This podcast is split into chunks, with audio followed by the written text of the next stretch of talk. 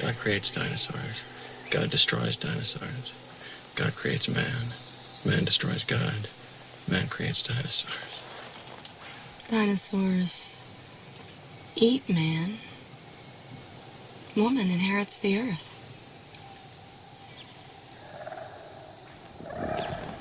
Bonjour à tous, aujourd'hui on se retrouve pour le premier euh, numéro du podcast Sorociné euh, avec moi Laura Bonjour.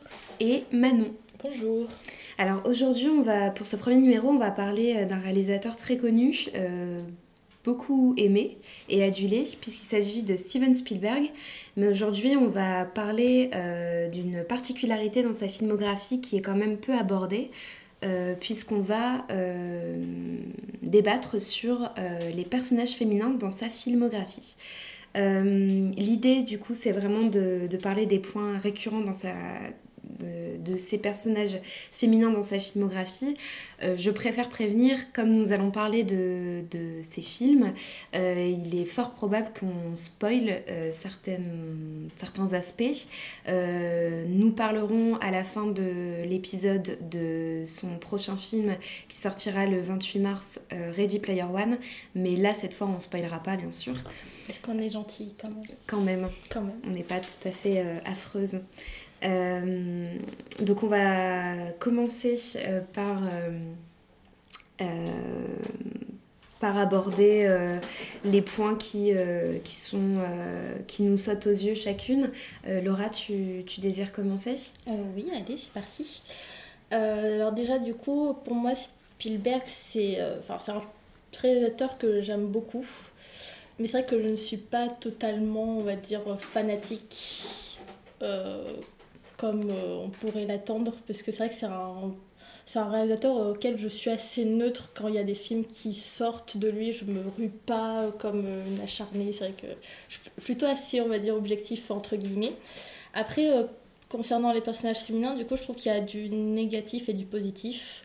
Sachant que dans le positif, c'est quand même un réalisateur qui n'a jamais sexualisé euh, euh, ses personnages, ce qui est quand même assez rare. Voilà. Après, dans les, enfin, dans les euh, aspects négatifs, je trouve qu'il a toujours le même aspect de la femme, c'est surtout euh, mère, au final, euh, et personnage secondaire. Donc c'est soit la, la femme du personnage principal, soit c'est la mère et du coup c'est la mère des enfants des personnages principaux, ou alors c'est la sœur. Elle a toujours un côté, va dire, secondaire dans ses films. Bon, moi, je, je suis à peu près d'accord avec ce que, ce que vient de dire Laura, y compris pour mon rapport avec Spielberg. hein. C'est un réalisateur que j'aime bien, même si je ne suis pas non plus euh, une fan euh, hardcore, euh, très très fan comme peuvent l'être certains. Et je suis aussi d'accord avec ce qu'elle vient de dire en fait sur, le, sur ses rôles féminins. Donc euh, c'est vrai pour, euh, pour lancer le, le débat, euh, Steven Spielberg n'a jamais mis une femme en personnage principal, excepté une fois avec la couleur pourpre. Et puis quand même dans The Post, sorti sous le nom Pentagon Papers en France, où Mary Streep quand même joue, joue un, un rôle très important.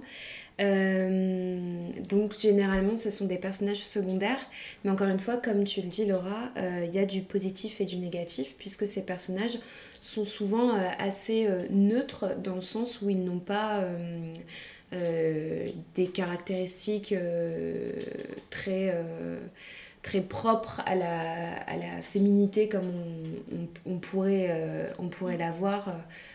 Ah, C'est surtout dans les années 80-90, quand il a commencé à faire des films, les personnages féminins étaient quand même assez sexualisés, avec mini-shirt, euh, grosse poitrine, etc., etc., tous les archétypes, on va dire. Et euh, c'est quand même un réalisateur qui a toujours montré les femmes euh, d'une manière neutre. Et en... voilà, il n'y a pas de... Enfin, je...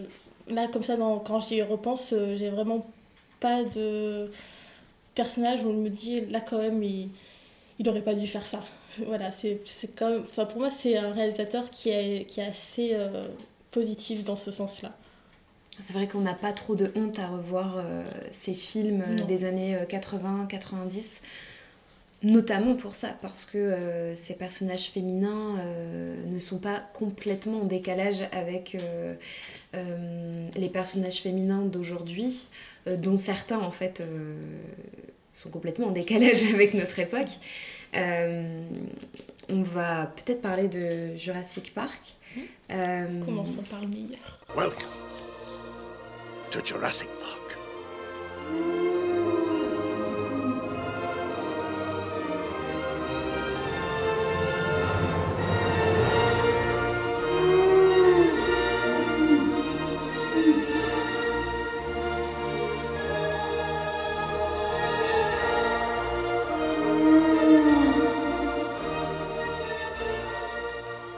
Jurassic Park, euh, il y a euh, surtout un personnage féminin, qui, se, qui se démarque. C'est le, le seul euh, dans la profession, en tout cas, d'archéologue, de, de biologiste, scientifique du film, puisqu'il s'agit du personnage incarné par Laura Dern, qui s'appelle Ellie, qui, qui, qui, est une, qui est une femme compétente et qui n'est jamais euh, montrée euh, comme moins intelligente ou moins importante que ses euh, collègues masculins.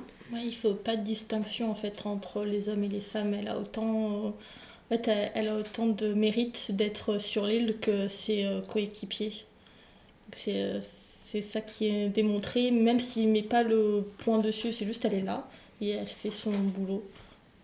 Oui, c'est vrai qu'il la glorifie pas. Il n'est Voilà. pas en mode euh, regardez, c'est la seule femme qui s'y connaît. Voilà, c'est ça. Euh, mais en même temps, euh, comme tu le dis, elle fait, elle fait son boulot, euh, elle sait ce qu'elle fait, elle sait ce qu'elle dit. Et plusieurs fois, elle met, euh, elle pointe du doigt le sexisme de ses confrères. But uh, it ought to be me really going. Why? Well, I'm uh, and you're um. Uh, Look, come on, let's go. we can discuss sexism and survival situations when I get back. You just take me through this step by step. I'm on channel two. Il la glorifie pas, après il la laisse pas non plus de, de côté, alors que c'est le personnage euh, secondaire. Oui. Puisque c'est le personnage euh, masculin, euh, euh, le docteur Grant, qui est mis euh, toujours en avant, qui je pense a plus de scènes qu'elle, puisqu'on le, on le voit dans le parc. Il est perdu sur l'île tandis qu'elle ne l'est pas. Et, euh, et voilà. Surtout que s'il y a tout le passage où elle est avec les enfants, où elle, du coup, elle n'y est pas, et on la voit pas, donc ça reste quand même un personnage secondaire, même si, euh, pour ma part, je crois que c'est un des personnages préférés euh, de toute sa filmographie à Spielberg. Moi, quand j'étais petite, je, je m'amusais à être Laura Dern euh, avec mes copains, du coup, euh, c'est pour ça que c'est vraiment un, film qui, je pense, c'est le seul film euh, de toute sa filmographie qui... qui a un affect sur moi parce que j'ai découvert vraiment toute petite par rapport aux autres où j'ai des découvertes plus âgées. Et ouais, c'est, c'est vraiment le personnage auquel je m'identifiais le mieux parce que du coup, comme tu dis, elle a des répliques assez mordantes parfois et, et c'est quand même assez sympa de les redire euh, devant des hommes en fait. Ça, et pour l'avoir revu en salle, euh, il y y a quelques jours, euh, le, le public a plutôt bien réagi en fait quand elle l'a dit, parce que bon bah pour rappel le film est sorti en 93, euh, donc ça fait quand même un petit bout de, de temps, et aujourd'hui en fait ça, ça a toujours la même, euh, la même résonance. euh, euh, tu le dis, c'est assez, enfin c'est mordant parce que euh, c'est des pics qui sont lancés avec beaucoup d'intelligence et avec beaucoup de calme d'ailleurs. Oui, c'est vrai. Elle fait preuve d'une, d'un calme exemplaire. Et, et voilà, et comme tu dis, l'identification est assez, assez, assez facile parce que voilà, c'est, elle n'est pas sexualisée dans, dans la façon dont elle est montrée, dans la façon dont elle est habillée. Euh, voilà, c'est pas une bimbo euh, blonde aux, aux shorts euh, ridicules et aux débardeurs bien trop petits. Même si c'est Laura Dern et qu'elle reste magnifique. Et qu'elle est canon, bien Voilà. sûr. Il y a un autre personnage dans Jurassic Park, un autre personnage féminin qui, euh, qui est euh, Lex, une, une petite fille, euh, la, la, la petite de, du, du film qui est présentée comme une geek. Euh, donc euh, l'image un peu loin qu'on peut encore avoir euh, du geek, qui est souvent incarné par, par un homme, un, un homme de, d'entre 15 et 30 ans. Là, c'est quand même une, une petite fille, une, quasiment adolescente. Ouais, c'est une préado. Je sais plus quel âge elle a dans le film, mais c'est vrai que. Ouais, c'est une préado. je- Ouais, il me semble. Et euh, bah, déjà, euh, le, là, qu'il y a- enfin, le personnage de nerd, de geek, qui est pas très représenté, surtout à cette époque où c'était vraiment euh, un personnage qui sortait jamais de chez lui, etc. Alors, surtout quand c'est une femme, une petite fille, c'est, c'était pas courant à l'époque. Et euh, du coup, en plus, il se moque jamais d'elle, en fait. Parce que même quand elle parle, etc., elle est jamais moquée euh, de son statut de nerd, etc. Donc c'est vraiment un très bon point. Il y a plus pics sur le fait qu'elle ne mange pas de viande Oui, c'est vrai que sur, que sur le fait qu'elle soit geek en fait. C'est ça. Euh, et puis euh, quand c'est des pics, c'est plutôt son petit frère. Donc euh, il y a Oui, plutôt après. la chamaillerie Ouais, entre frères et sœurs. entre frères et sœurs, oui, que les adultes ne la remet- remettent pas en question alors que voilà, à un moment donné, elle est, si jamais elle, n'est- elle ne fait pas le nécessaire, ils se retrouvent euh, tous dans le ventre du dino. Donc euh, C'est ça. euh, il lui laisse complètement, euh, il la laisse complètement faire euh, et elle est ravie de pouvoir hacker euh, quelque chose. Enfin, je trouve que c'est une scène géniale quand elle, euh, quand elle est devant l'ordinateur et qu'on la sent plus à l'aise que jamais. It's a Unix system. I know this. It's all the files of the whole park. It tells you everything. Qu'elle est totalement à sa place et qu'elle enfin, qu'elle mérite sa place et qu'elle les sauve. Donc c'est vrai que c'est vraiment une scène assez belle. Et elle doute absolument pas de ses Oui, capacités. Elle est ça. pas en mode je vais, je vais pas y arriver, je vais pas y arriver. Non, elle se place, elle commence, hop. Et, euh, et c'est assez, oui, c'est vrai que c'est assez beau et assez remarquable euh, pour, pour l'époque.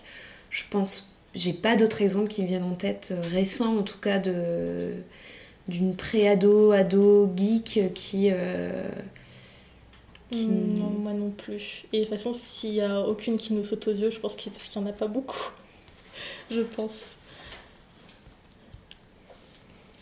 Euh, D'ailleurs, on parlait de, de neutralité. Je pense qu'il faut un, un peu euh, nuancer dans le sens où on, on parle de neutralité. Je, je pense que vous êtes. Enfin, si vous n'êtes pas d'accord, euh, faites-moi signe.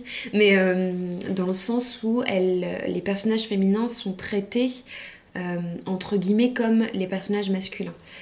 Dans le sens où ils, ont la même valeur.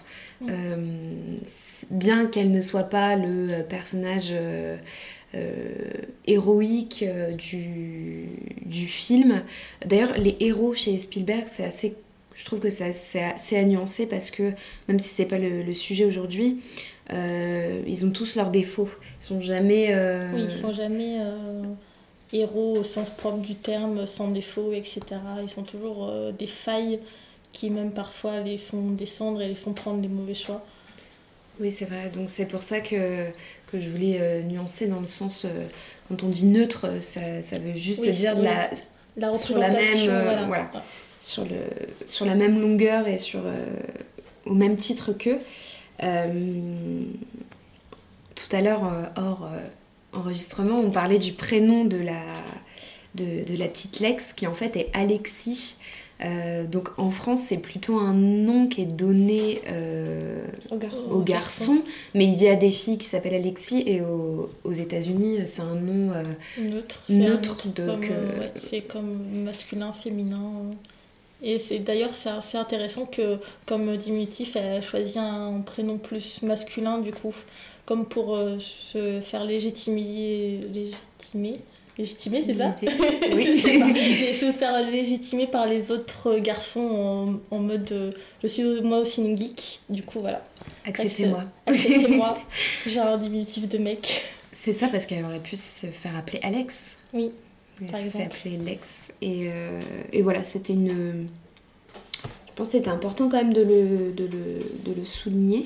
Tu le, disais tout à l'heure, les personnages féminins, Laura, tu disais tout à l'heure que les personnages féminins euh, sont souvent mères, même dans tous les cas, euh, pour euh, un petit peu clôturer la partie sur, sur Jurassic Park. c'est vrai que même là, Ellie, qui n'a pas d'enfant, on sent qu'elle a le désir d'en avoir. Elle, ça va être un running gag pendant le film, puisque Grant, avec qui elle est en, couple, on comprend, euh, lui n'en veut pas et euh, il, dit euh, au début du film qu'il trouve que, que ça sert à rien et, que les enfants ne sentent pas bon.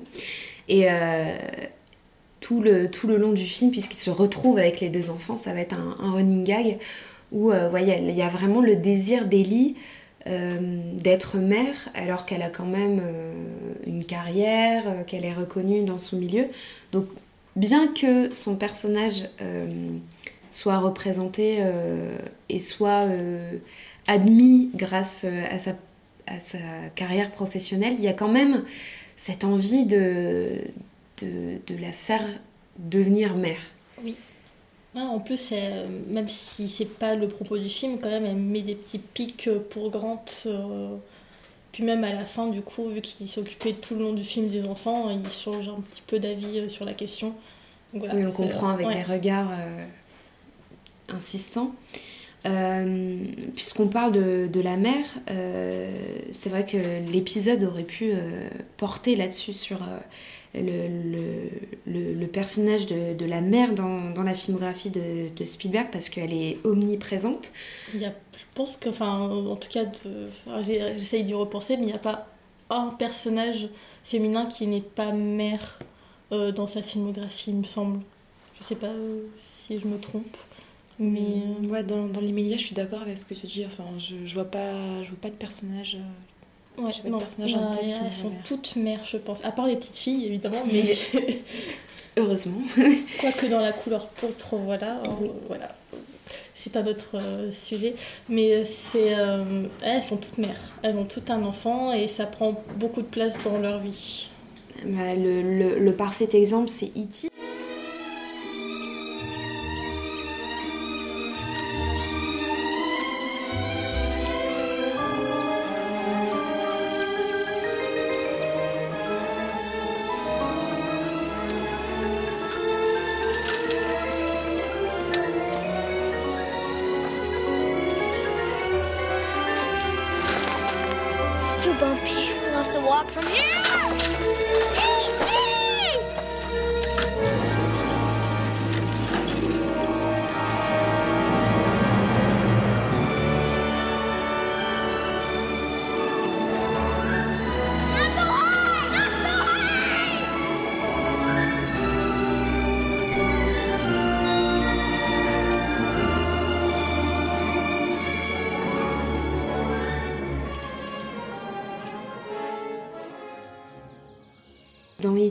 on voit une mère euh, célibataire, euh, divorcée, euh, comme on le comprend assez rapidement dans l'une des premières scènes.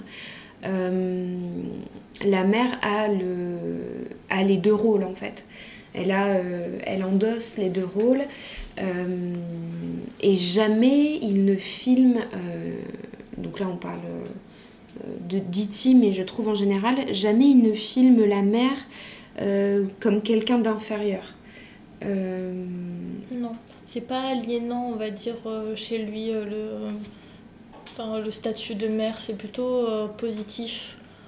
Comme quoi ça apporte quelque chose dans, sa, enfin, dans leur vie, déjà ça apporte quelque chose, et puis même il les, les représente pas mal. C'est jamais des mauvaises mères chez Spielberg, il me semble.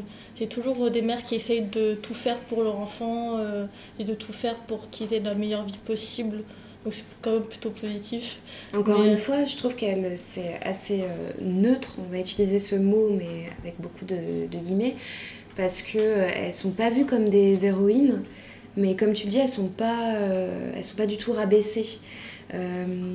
déjà, elles sont jamais, enfin, elles ne sont bien qu'elles soient toutes mères, elles ne sont jamais que ça en fait. Enfin, dans E.T., la mère a un travail. Euh, dans The Post, par exemple, Mary Streep elle échange plusieurs fois avec sa fille. Euh, elle a quand même un job assez important. Donc, euh, il y a cette idée que finalement, la mère a un, a quand même un double rôle, celui d'être une femme et celui d'être une mère. Je, je n'y pensais, mais quand on y réfléchit, il y a pas mal de, de films en fait euh, avec des enfants euh, pour héros, des enfants ou adolescents qui prennent la mère uniquement comme euh, élément perturbateur, enfin comme euh, une espèce de mère un peu un peu agaçante qui empêche euh, le personnage de faire ce qu'ils veulent. Je Ouais, trouve que d'avancer. E.T. part au-dessus en fait parce que parce que E.T. parle de, de la réunification d'une d'une fratrie, de la famille et tout un peu. Mais je pense que c'est au-delà, dans le sens où la mère est vraiment un personnage euh, à part entière et pas seulement une figure maternelle agaçante, euh, bon, même si elle représente un danger dans un premier temps, puisqu'il faut cacher Iti. Mais oui, la mère est pour moi euh, au-dessus de, de cette image un peu, un peu facile de la mère qui se contente d'arriver, de dire mais qu'est-ce que vous faites les enfants? Et de disparaître en fait. La mère qui est juste l'élément agaçant, là, pour moi c'est quand même un personnage, un vrai personnage en fait dans E.T. Pas seulement un prétexte euh, un peu bidon pour euh, bidon et récurrent pour, euh, pour faire un peu de péripéties. Et puis, pendant un long moment, elle, est, elle est la seule adulte qui est montrée entièrement. Je sais pas si vous avez déjà remarqué, je pense que si, mais les, les- on ne voit pas la tête des adultes au début d'ici. c'est filmé à la hauteur des enfants. À la hauteur des... Et c'est la seule qu'on voit, euh, dont on voit le visage dès le départ. Euh, comme, comme si, en fait, elle, elle ne représentait pas le danger, comme tu dis, de, de l'adulte euh, qui, qui est perturbé. Enfin, Ouais, qui en veut à E.T. C'est plutôt euh, une figure qui va les aider après Mm. et qui, euh, qui est là en fait pour aider, pas quelqu'un qui est là pour euh, détruire ou pour être violent. oui, la mère élève, enfin, au sens propre du, du, du terme, elle élève euh, et elle aide ses enfants à s'élever. Oui. à grandir, à que ce soit que ce soit dans E.T. ou pour pour euh, continuer dans la science-fiction dans de AI par exemple l'intelligence artificielle où euh, euh, la mère euh, a cette phrase assez dure quand elle abandonne David le- l'enfant robot. Elle lui dit je regrette de ne pas t'avoir montré le monde tel qu'il est. Il y a cette idée de protec- protection de, de ses enfants et de vouloir les, garder le plus pas le plus possible mais le- les, les garder le plus longtemps euh, innocents Voilà, et- elle garder une part d'innocence que David perd euh, très brutalement.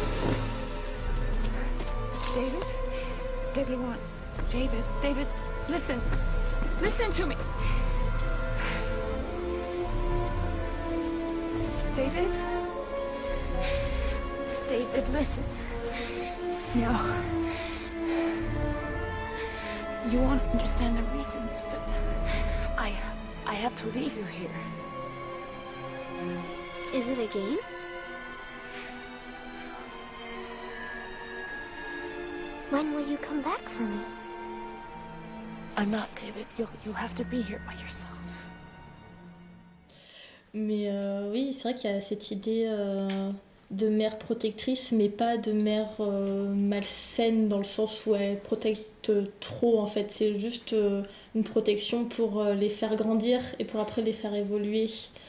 Pas une protection qui, qui les contraint, qui les. enfin, violent. Je sais pas comment expliquer, mais plus, on va dire, innocent et. euh, peu peut-être naïf dans le sens où euh, dans, dans E.T., euh, il y a tout ce côté très familial, très naïf, très enfantin, mais qui reste assez réaliste, je trouve. Voilà. Puis même, on en parlait tout à l'heure, mais c'est dans E.T., c'est une mère célibataire, et il a été tourné dans les années 80, ce qui était pas... euh, oui, c'était pas aussi répandu Voilà. qu'aujourd'hui. C'est une situation aujourd'hui qui nous paraît assez ordinaire. Mm. Euh, à l'époque, surtout aux États-Unis, où il y a toujours l'idée de la famille, euh, de la famille traditionnelle. euh, Spielberg montrait, euh, montrait une situation, euh, d'ailleurs sans, sans, la, sans la surligner, souligner, euh, juste il la montrait telle qu'elle. Il montrait une, situation euh, moderne euh, à une époque où c'était beaucoup moins, euh, oui, ordinaire.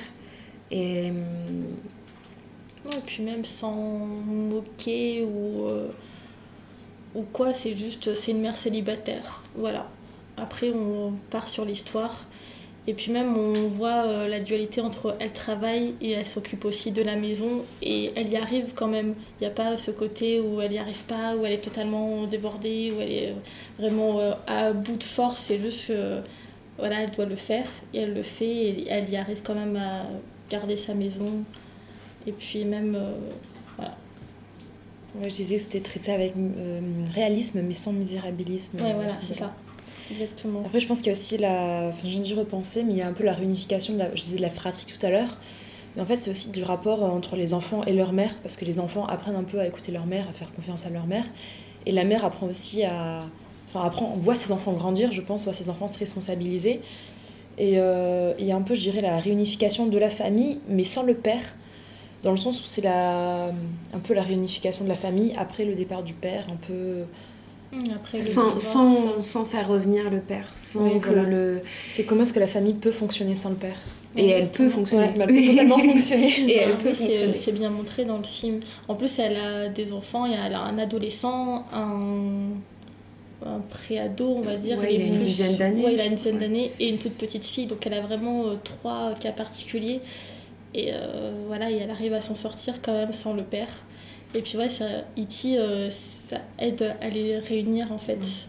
Il y a des très beaux moments avec les repas de famille. On voit au début où personne ne s'écoute, personne s'entend. Il y a le grand qui, qui fait la tête, comme on va dire, euh, tous les, voilà, qui est montré comme un ado ordinaire. La Titi qui comprend pas trop ce qui se passe. Et tu as le personnage de Elliot, ça, qui, qui est au milieu et qui, euh, qui sait pas non plus. Et du coup, euh, E.T. arrive et les réunit tous, mais euh, n'est pas forcément euh, le père, on va dire. C'est juste qu'il les aide à les réunir et puis après il s'en va. Il les aide, enfin, E.T. c'est un projet commun pour moi Voilà, c'est entre, ça. entre C'est tous parce que tous euh, veulent le bien d'E.T. en fait. Au début, bah, c'est Elliot qui le trouve. Elliot est obligé pour la survie d'E.T. de mettre euh, ses frères puis leur mère au courant. Donc oui, pour moi, c'est c'est le fait d'avoir un projet commun qui les rassemble. C'est pas, hum, c'est pas une présence masculine du tout en fait. Ouais, c'est ça. Il en a même pas le... Je, je trouve qu'il en a pas du tout le statut justement. Non, non, de- E.T. enfin, c'est extraterrestre. Oui, c'est ça. mais, euh, mais oui, pour, euh, pour, euh, pour continuer sur, sur, sur le, le cas du père, euh, le père est très souvent absent, ou, ou en tout cas est, est une figure qui ne se mouille pas trop, on va dire. Ouais, Et même parfois assez violent. Parce que là, on parlait tout à l'heure de la couleur pourpre. Les, le, le père, que ce soit le père de la, de, du personnage principal ou même après de son mari, qui est aussi père de ses enfants qu'il a eu avec, une autre femme, il me semble. C'est vraiment des personnages très très violents et mon, enfin, il y a vraiment. euh, battent leurs enfants, etc. Alors que la mère, pas du tout. Pour moi, il n'y a pas de mauvaise mère dans la filmographie de Spielberg. Elles apportent toutes quelque chose. Et c'est vrai que c'est cette dualité euh, entre le père soit absent, soit violent, et la mère qui est toujours à l'écoute et bienveillante. Et, et pour rebondir sur, euh, sur cette violence, elle se manifeste de, de manière différente, alors plus ou moins euh, violente d'ailleurs. Mais on parlait tout à l'heure de Haï. Le, le mari décide de- de- d'imposer à sa femme un, un enfant robot. Elle, euh, au départ, elle n'en veut pas. Et puis quand elle s'y attache, quand elle lui donne l'amour euh, et qu'il y a un amour respect, enfin, res- respecte euh, mutuel, Voilà, mutuel, rien à voir avec euh, ce mot, mutuel entre euh, l'enfant robot, donc David, et la mère. euh, le père n'en veut plus et il lui dit bah écoute maintenant c'est à toi de, de te décharger de, de David et ça. ça. donne lieu à une scène des plus Ouais. horribles que le cinéma nous ait offert Crève le cœur, qui même en parler, ça donne envie de, de De pleurer. pleurer. non, c'est Mais- vrai que le, le mari dans AI est très détestable. En fait, on le déteste très vite parce qu'il prend toutes les décisions, mais se- ne se mouille jamais. Et, euh, et tout- du coup, c'est tout, c'est à la femme en fait de prendre la, enfin, de, de s'occuper de l'enfant au départ parce qu'ils décident de, de l'avoir chez eux, mais ils s'en occupent presque pas parce qu'après toutes les scènes où on voit c'est toujours elle qui s'en occupe. Et après à la fin, c'est elle qui doit l'abandonner, qui doit faire le déchirement euh, ultime. Voilà, c'est vrai que du coup on le déteste quasiment tout de suite. Et puis euh, dans ce film, Spielberg joue euh, avec ce lien affectif Mm. entre l'enfant et la mère. Euh, pour l'enfant, euh, qu'il soit euh, robot ou pas, euh, on comprend d'ailleurs que c'est le plus humain de tous, son désir le plus profond, c'est de retrouver sa mère. Il y a vraiment l'idée que la mère est, est au centre de, de tout et de, Oui. de la vie en fait, en général. Et évidemment, quand on connaît un petit peu le- la, la vie de Spielberg, c'est pas vraiment étonnant puisqu'il a, il a été euh, élevé principalement par sa mère, euh, puisque son père travaillait beaucoup, donc était souvent absent. Et il l'a déjà dit euh, un, nombre, un nombre incalculable de fois où en fait, pour lui, c'est, sa, sa mère a été le, et est encore le, le- la, figure, la figure la plus importante de, de sa vie. On parlait d'E.T., mais on peut aussi parler de The Post.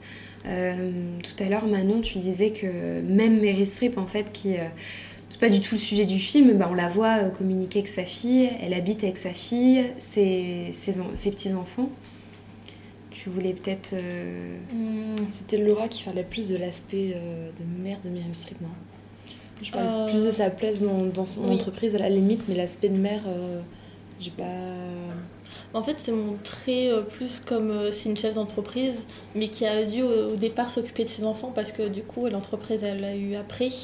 Vu que c'est d'abord son père qui l'a, quand il est mort, l'a donné à son mari, et à la mort de son mari, elle en a hérité alors qu'elle n'était pas du tout préparée à ça, justement. Euh, il me semble que vers la fin du film, quand elle a une discussion avec sa fille, elle a dit que, enfin, elle dit qu'elle a tout fait pour s'occuper de ses enfants et qu'au final, euh, quand ils ont grandi, elle a eu un autre enfant à s'occuper, c'est Mm. l'entreprise. Et puis on comprend qu'elle qu'elle l'a hérité de manière brutale, puisque Oui. très vite on comprend que son mari s'était suicidé. Voilà, c'est ça. puisqu'elle a cette euh, formidable phrase où elle dit arrêtez de dire accident, ça n'avait rien à voir avec un accident. Et euh, je, comme tu le dis, en fait, c'est là encore, elle a le rôle de la mère dans ce, Mm. dans ce... déjà parce que ça- elle met un peu d'ordre partout. Euh, dans le sens où euh, c'est des hommes qui la remettent constamment en question, qui remettent ses décisions en question, euh, qui vont chercher à reprendre le pouvoir, à lui à décider à sa place aussi. Et on parlait tout à l'heure de entre nous euh, hors enregistrement euh, de, euh, de cette scène qui nous, qui nous a fortement marqué dans The Post où Mary euh, est dans la première réunion, enfin dans une en, tout cas celle qu'on voit en, nous spectateurs en premier où elle se retrouve dans une, dans une réunion où elle est la seule femme et où c'est la seule qui arrive avec énormément de papiers, de classeurs. En fait, elle arrive avec les, les Ouais, connaissances. C'est bien préparé d'ailleurs, on le voit dès le début du film. Quand elle- la- il me semble que la première scène qu'on voit, c'est elle qui se réveille avec tous ses papiers partout dans son lit. Et on voit qu'elle a passé la nuit à potasser son sujet en fait et qu'elle s'est endormie dessus par rapport aux hommes qui arrivent les mains dans les poches. Et son réunion. fils lui dit un moment Mais pourquoi t'apprends tous ces chiffres? Et euh, c'est. Ça va dans la continuité de toujours devoir. euh, je sais pas si c'est votre cas aussi, mais euh, j'ai parfois l'impression qu'il faut que je sache énormément de choses pour pouvoir avoir de la légitimité. Oui, non, mais je suis d'accord. D'ailleurs, c'est pour ça que cette scène, pour ma part, m'a beaucoup marquée parce que j'ai totalement pu m'identifier à Mary Streep. Parce qu'on la voit potasser son sujet, on la voit euh, répéter les mêmes phrases, etc., pour qu'elle puisse bien les sortir. Et au final, pendant tout le long euh, de la réunion, on n'arrête pas de soit de, lui couper la parole, soit elle dit tout bas. euh, et du coup, il y a son coéquipier qui répète exactement les mêmes phrases, et là, on l'entend. Et à la fin, la- le seul moment où, où elle peut parler, et du coup elle est totalement euh, découragée et elle peut plus placer, euh, placer sa phrase qu'elle a passé tant de temps à répéter.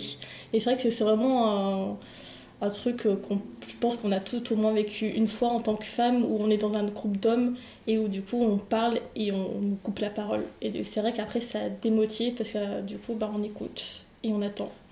Et c'est assez problématique dans le sens où euh, c'est un peu ça le sexisme en fait, c'est ne pas écouter les femmes qui ont plus euh, parfois la légitimité de, de parler sur des sujets euh, très importants. Surtout que là c'est quand même son entreprise dans le C'est leur film. supérieur, oui, ils écoutent même Ouais, pas leur voilà. supérieur. C'est- l'entreprise, c'est elle qui prend la décision de mettre en bourse son entreprise et au final personne n'écoute. Mais parce que dès le début, on comprend que pour eux, ce n'est pas l'entreprise de Meryl Streep. C'est-à-dire Oui, que c'est l'entreprise de son mari. c'est l'entreprise de son mari. père de Meryl Streep à la base. euh, Oui, qui. C'est le- D'ailleurs, c'est, enfin, je trouve ça intéressant parce que c'est le père de Meryl Streep qui n'a pas fait, qui ne l'a pas cédé à sa fille, mais à son beau-fils plutôt. oui. Donc, Et euh, et il y a toujours cette aura de, euh, du, du mari. On voit sa photo, on entend beaucoup parler. À chaque fois qu'elle parle à quelqu'un qui a connu son mari, il lui parle forcément de son mari. Mhm. C'est vrai que du coup, la place, même s'il est plus là, il est plus présent, il est toujours là. Et, Et- et sans. Pèse un peu sur elle. Oui, c'est, il est tout, enfin, vraiment, il y a toutes les décisions et, et quand, elle, et quand on, on lui pose des questions, c'est toujours en rapport, ils attendent une réponse en, en rapport avec ce que son mari aurait pu, euh, aurait pu répondre en fait. Mm. Et euh, on va pas spoiler parce que le film n'est pas sorti il y a, il y a longtemps, mais euh, euh, il y a euh, jusqu'à la scène euh, finale qui va être décisive pour le, le reste du film. euh, elle ne- elle n'arrive pas à s'imposer. Elle le désire, on le voit, on la voit, on, on voit qu'elle qu'elle connaît et qu'elle, mais elle n'y arrive pas. Il y a cette scène dans le restaurant, l'une- la première scène où on voit Tom Hanks, où en fait, il lui dit quelque chose genre ce n'est pas vos affaires. Alors que si, c'est son journal en fait. Donc C'est ça. Non, et puis même euh, tout à l'heure on en parlait euh, hors euh, enregistrement, mais Manon avait dit quelque chose d'intéressant, comme quoi c'était tout le film tournait autour d'elle et c'était toujours elle qui prenait les décisions, mais c'est toutes ces décisions étaient contestées. People are concerned about having a woman in charge of the paper, that she doesn't have the resolve to make the tough choices. Thank you, Arthur, for your frankness. Oui, enfin, tout le long du film, elle n'arrive pas à faire imposer ses décisions. Personne ne l'écoute, toutes ses décisions sont contestées. Il y a vraiment qu'à la fin où ils sont obligés de l'écouter et du coup ils le font. Et il y a vraiment que ce moment-là, en fait, tout le long du film, j'ai l'impression que c'est la galère de Meryl Streep pour se faire entendre et c'est un peu tous les personnages masculins qui sont finalement, euh, au fil du film, euh, obligés de se plier petit à petit à, à l'approbation de Meryl Streep, approbation totalement légitime, rappelons-le, puisque c'est leur supérieur. Et euh, il n'y a vraiment qu'à la fin, parce qu'ils sont obligés en fait de- de- d'avoir l'accord de Meryl Streep, euh, où là, ben, étrangement, Oui, tout le monde l'écoute. Et Meryl Streep est enfin, enfin respectée. I'm asking your advice, Bob, not your permission. il y a, il y a vraiment, comme tu dis, cette idée de. Elle, elle doit prendre toutes les décisions et toutes les décisions ne dépendent que d'elle. Mais en même temps, euh, personne ne veut l'écouter. Et il y a un- là, ça vient de me, de me sauter, euh, enfin là, je m'en- souviens bien. Il y a même un élan euh, de, sororité en fait dans ce film où, la, où euh, Tom Hanks dit à sa femme qu'il. bah, voilà que, que Meryl Streep, bah, elle est un peu dure, qu'elle, il se plaint un petit peu, et elle lui, elle euh, lui dit mais j'aimerais pas, j'aimerais pas être à sa place parce que se faire entendre euh, c'est compliqué. Et je trouve que c'est quelques mots qui définissent bien en fait tout ce qu'on voit de, du personnage. Tout, euh, toutes ces galères, comme tu dis, à se faire entendre, à se faire écouter, et elle est obligée d'osser la voix et de taper du poing sur la table euh, pour se faire entendre. Là où les, les hommes s'écoutent naturellement. To make this decision, to risk her fortune and the company that's been her entire life. Well, I think that's brave. Après, c'est bien démontré aussi, on voit très bien que, par exemple, dans le journal, c'est un monde d'hommes Parce qu'il y a, il y a le personnage joué par euh, Carrie Coon, et c'est la, pour, enfin, c'est une des seules femmes qui est dans, dans les bureaux. Et euh, c'est la seule femme aussi qui se retrouve après euh, quand ils font des réunions.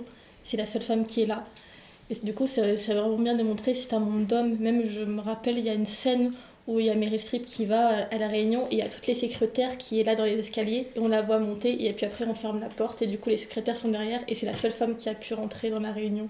Voilà, c'est vraiment, c'est pour bien démontrer qu'elle est dans un monde d'hommes et c'est pour ça que pour eux, elle n'est pas légitime à être là alors que, ben si. Et, euh, et beaucoup de, de, de- de journalistes disaient à Spielberg que c'était euh, son film féministe Son et lui premier son premier féministe. féministe. Et lui il répondait que non, en fait c'était la couleur, euh, la couleur pourpre. On en a Mm. un petit peu parlé tout à l'heure. Mais le film montre les hommes de manière totalement violente et dans, et dans ce qu'il y a de pire en plus. Oui. Euh, dans, il y a des- très très dures. il y a des scènes vraiment très très très compliquées et très dures. Moi, je trouve personnellement que euh, euh, on, le, on le disait au début, en fait, il n'y a pas de. C'est un peu compliqué de dire qu'il a, a un regard féministe. C'est juste qu'il a un regard qui n'est pas sexiste. Voilà, exactement. C'est il- le point, je pense, à, à dire en premier chez Spielberg, c'est qu'il n'a pas de... Il n'a pas un regard sexiste envers les femmes, même si elles sont toujours mères, ce qui peut être problématique par rapport au fait que une, femme, n'est pas, obligée d'être mère Est-ce que c'est forcément problématique ou c'est parce qu'il y a de, de, de ces sujets, en fait, de ces schémas, des schémas sociaux qui filment, euh, des schémas sociaux plutôt, pardon, de, de, ouais, de, de ce qu'ils filment, en fait, de ces sujets, euh, est-ce que la femme ne se retrouve pas mère comme l'homme père aussi, au final? Oui, peut-être. Il y a peut-être forcément de ça, parce qu'il y a fait beaucoup la famille au final.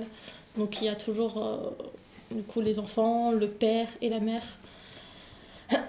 Mais après, oui, c'est vrai que ça reste quand même pour moi un peu problématique parce que j'aimerais bien avoir une femme qui n'est pas mère dans la filmographie de Spielberg. Je pense une ça, ça femme ferait du bien. personnage principal, Voilà. plus souvent en fait, euh, parce que là ça reste quand même des hommes qui, qui mènent les films euh, majoritairement, même s'il y a eu un peu de, un peu de changement, mais ouais, on reste majoritairement sur des hommes qui Mm. mènent et la femme qui est systématiquement personnage secondaire, même si c'est des bons personnages secondaires, Mm. même si c'est des personnages secondaires justifiés, euh, ça serait bien qu'elle ne soit pas systématiquement secondaire.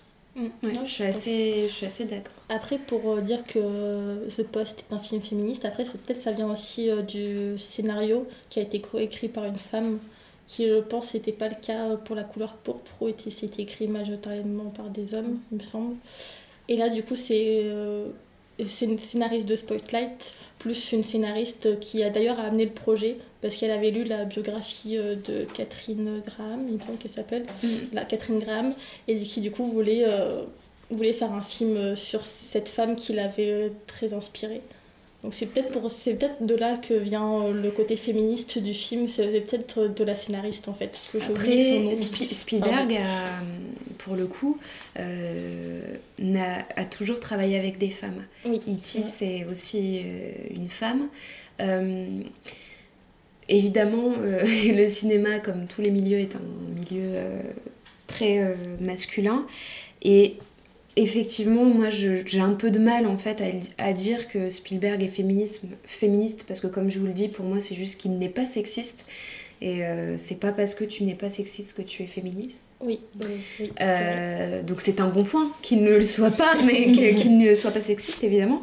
Mais euh, voilà, moi j'ai- j'aimerais qu'il fasse, vu la qualité de ces personnages secondaires, de ces personnages féminins secondaires, parce que globalement je pense que euh, pour euh, presque clôturer euh, ce- cet épisode, globalement je pense qu'on est toutes d'accord pour dire que euh, c'est des personnages quand même euh, avec beaucoup de qualité, euh, dont on est assez satisfaite.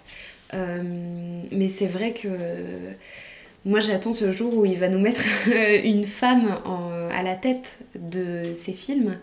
Et euh, voilà, moi j'ai, j'ai, j'ai voulu euh, aujourd'hui vous, in- enfin, vous, vous inviter à débattre sur ce sujet parce que j'ai assez souvent vu, euh, oui, euh, Steven Spielberg, bah voilà, il a jamais de femme en, en tête de ses films, mais je trouvais ça aussi intéressant de nuancer et dire, bah oui, mais certains hommes ont des femmes en tête de leurs films et c'est des personnages qui pour moi sont très problématiques. Mm.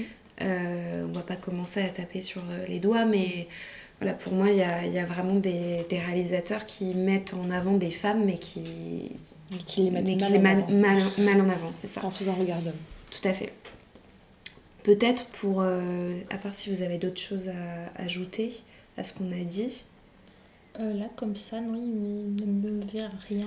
On va peut-être juste un petit peu faire une parenthèse sur Ready Player One. Euh. Manon et moi, on a, eu, euh, on a pu le voir en amont, et Laura, tu es la seule de Je- nous trois à avoir lu le livre. Oui, aussi. par contre, j'ai lu le livre, c'est vrai. Donc euh, voilà, Manon et moi, on va en parler sans spoiler parce que euh, le film n'est pas encore sorti euh, quand on, au moment de l'enregistrement du podcast. Euh, et Laura, tu pourras peut-être nous parler justement du personnage euh, féminin dans le livre, Mm. parce que tu auras du coup ce, ce regard-là. Euh, Manon, peut-être que tu peux parler du personnage féminin euh, Mm. dans le film. Donc pour, euh, je vais parler de ce qu'on voit sur l'affiche et ce qu'on voit dans le début du film. Donc en soi, je vais rien révéler qui ne soit pas sur l'affiche en fait, qui ne soit pas évident. Donc par contre, il y a quelque chose que je reproche. il y a plein de bons éléments qui arrivent par la suite que je ne dévoilerai pas parce que ça, ça, pour conserver, on va dire, la surprise dans le film. Il y a quelque chose qui m'a un peu déçu, on va dire, à, à ce niveau-là. C'est que le, le personnage, euh, le, le personnage féminin euh, le principal en fait, et, euh, bon, un personnage fort, hein, c'est une fille qui est, hum, qui est un peu une figure euh, d'une résistance, mais elle a avant tout, enfin c'est une fille aussi qui est très forte dans le jeu de Player One, dans l'Oasis il me semble. Oui, c'est ça. C'est ça. C'est une fille qui est respectée, c'est une fille qui s'impose très bien, euh, mais elle est quand même avant tout euh, repérée par son physique. Euh, le personnage, le personnage, l'avatar est très beau, et le personnage de Tai Sheridan craque sur son très bel avatar. Et bon, ça, ça m'a un peu agacée, on va dire, d'autant plus qu'elle, elle n'arrête pas de lui répéter que non, elle n'est pas si jolie dans la vie et qu'il va être déçu et qu'en fait, c'est Olivia Cook. Et Olivia Cook, même avec une tache de naissance sur le visage, reste magnifique. Donc je pense qu'à un moment, il faut pas se moquer de nous quand même. Donc ça, ça m'a un peu agacé le fait que le personnage soit quand même vendu par son- pour son physique en fait. Et même quand il rencontre Olivia Cook, la première chose qu'il se dit c'est Oh, sa tache ne me gêne pas, elle est quand même jolie. Enfin oui, bon, c'est- il y a un caractère derrière. Oui, c'est c'est ça. pas, c'est pas juste une jolie joueuse. euh, une jolie joueuse aux jeux vidéo, ça fait beaucoup de gym, mais voilà, c'est pas. hum, J'aurais aimé que le personnage soit un peu plus nuancé parce que là on la voit juste comme euh, une fille forte aux jeux vidéo qui est vraiment vraiment très jolie quand même. Ça, ça m'a un peu agacé à ce niveau-là. qui est un peu stéréotypé. Parce que, après, je m'y connais pas grand chose aux jeux vidéo, mais de ce que je vois, par exemple, tout ce qui est euh, euh, sur euh, les femmes qui jouent aux jeux vidéo et qui en parlent sur YouTube ou sur. euh, Dans les streams, Voilà, ça, dans les streams, c'est quand même des très jolies femmes. Mhm. Il n'y a pas beaucoup, on va dire, de filles plus banales. Par exemple, moi je regarde Game One dans mes heures perdues et euh, les seules femmes qui, qui présentent par exemple dans les, dans les jeux vidéo, c'est quand même des très belles femmes. Bah, il y a l'impression, enfin, j'ai euh, cette impression que. Euh, alors, déjà que tu es dans un milieu d'hommes, alors si tu veux l'être, euh, Voilà, sois au moins voilà, jolie. sois jolie. Et c'est vrai que moi je suis assez d'accord avec ce que tu dis, Manon. Euh, c'est, j'ai beaucoup aimé Ready Player One, mais plus dans le visuel en fait que au sein, enfin, que sur, euh, sur son scénario. Je trouve ça dommage parce qu'il y a, il y a un personnage qui est un peu. euh, je vais pas développer, mais voilà, il y y a- il y a des aspects, on va dire, assez. Euh, qui sont assez intéressants au niveau des stéréotypes qui sont un peu cassés par la suite. Oui, c'est vrai. Mais oui, bah, c'est- ce que, sans spoiler, il y a un.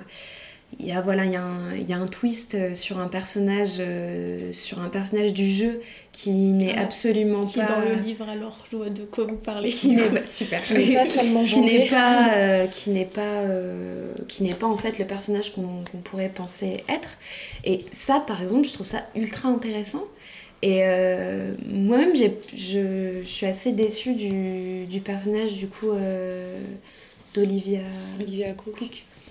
Euh, parce que oui, pareil, elle est très forte dans le jeu, donc ça c'est un bon point, parce que tu, tu te dis, ouais, cool, en fait, elle est plus forte que le, le héros du film. Ouais, c'est ça. Et Donc, le héros l'admire aussi parce que parce qu'elle est forte. hein. Il y a, voilà, il la trouve très jolie, mais il y a un peu d'admiration parce que c'est c'est une fille qui, qui, en impose et il est un peu euh, voilà ça contribue à son intérêt pour elle. Il n'y a pas il y a pas que son physique mais c'est son physique quand même qui prône et même quand on la voit qu'elle ne fait que répéter que elle va le décevoir en vrai et tout. Oui c'est ça. Moi c'est plus ça qui m'a qui m'a dérangé le fait aussi qu'elle euh, qu'elle complexe un peu à mort sur une petite tâche euh, complètement bidon alors qu'elle est magnifique c'est un peu je trouve ça un peu agaçant dans le sens où bon fallait voilà si on voulait montrer une fille complexe par rapport à son physique fallait peut-être y aller un peu plus fort parce que là c'est quelque chose à se dire que chaque petit défaut, même sur le plus beau des visages, euh, rendrait une fille laide, mm. alors que c'est pas le cas et, et je, trouve ça un peu absurde en fait, un peu une sorte de validation un peu ridicule du personnage féminin. Euh, ouais, qui attend d'être validé. Ouais, c'est ça. Je suis assez d'accord. Du coup, euh, Laura, par rapport au livre?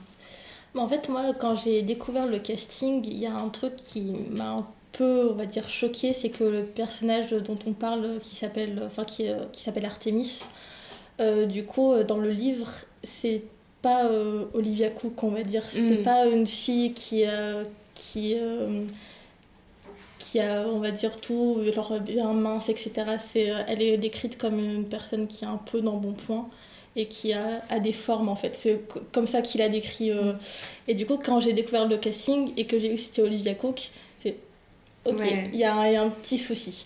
Après, comme rentre dans les codes standardisés. Voilà, voilà. standardisé, je trouvais ça un peu dommage.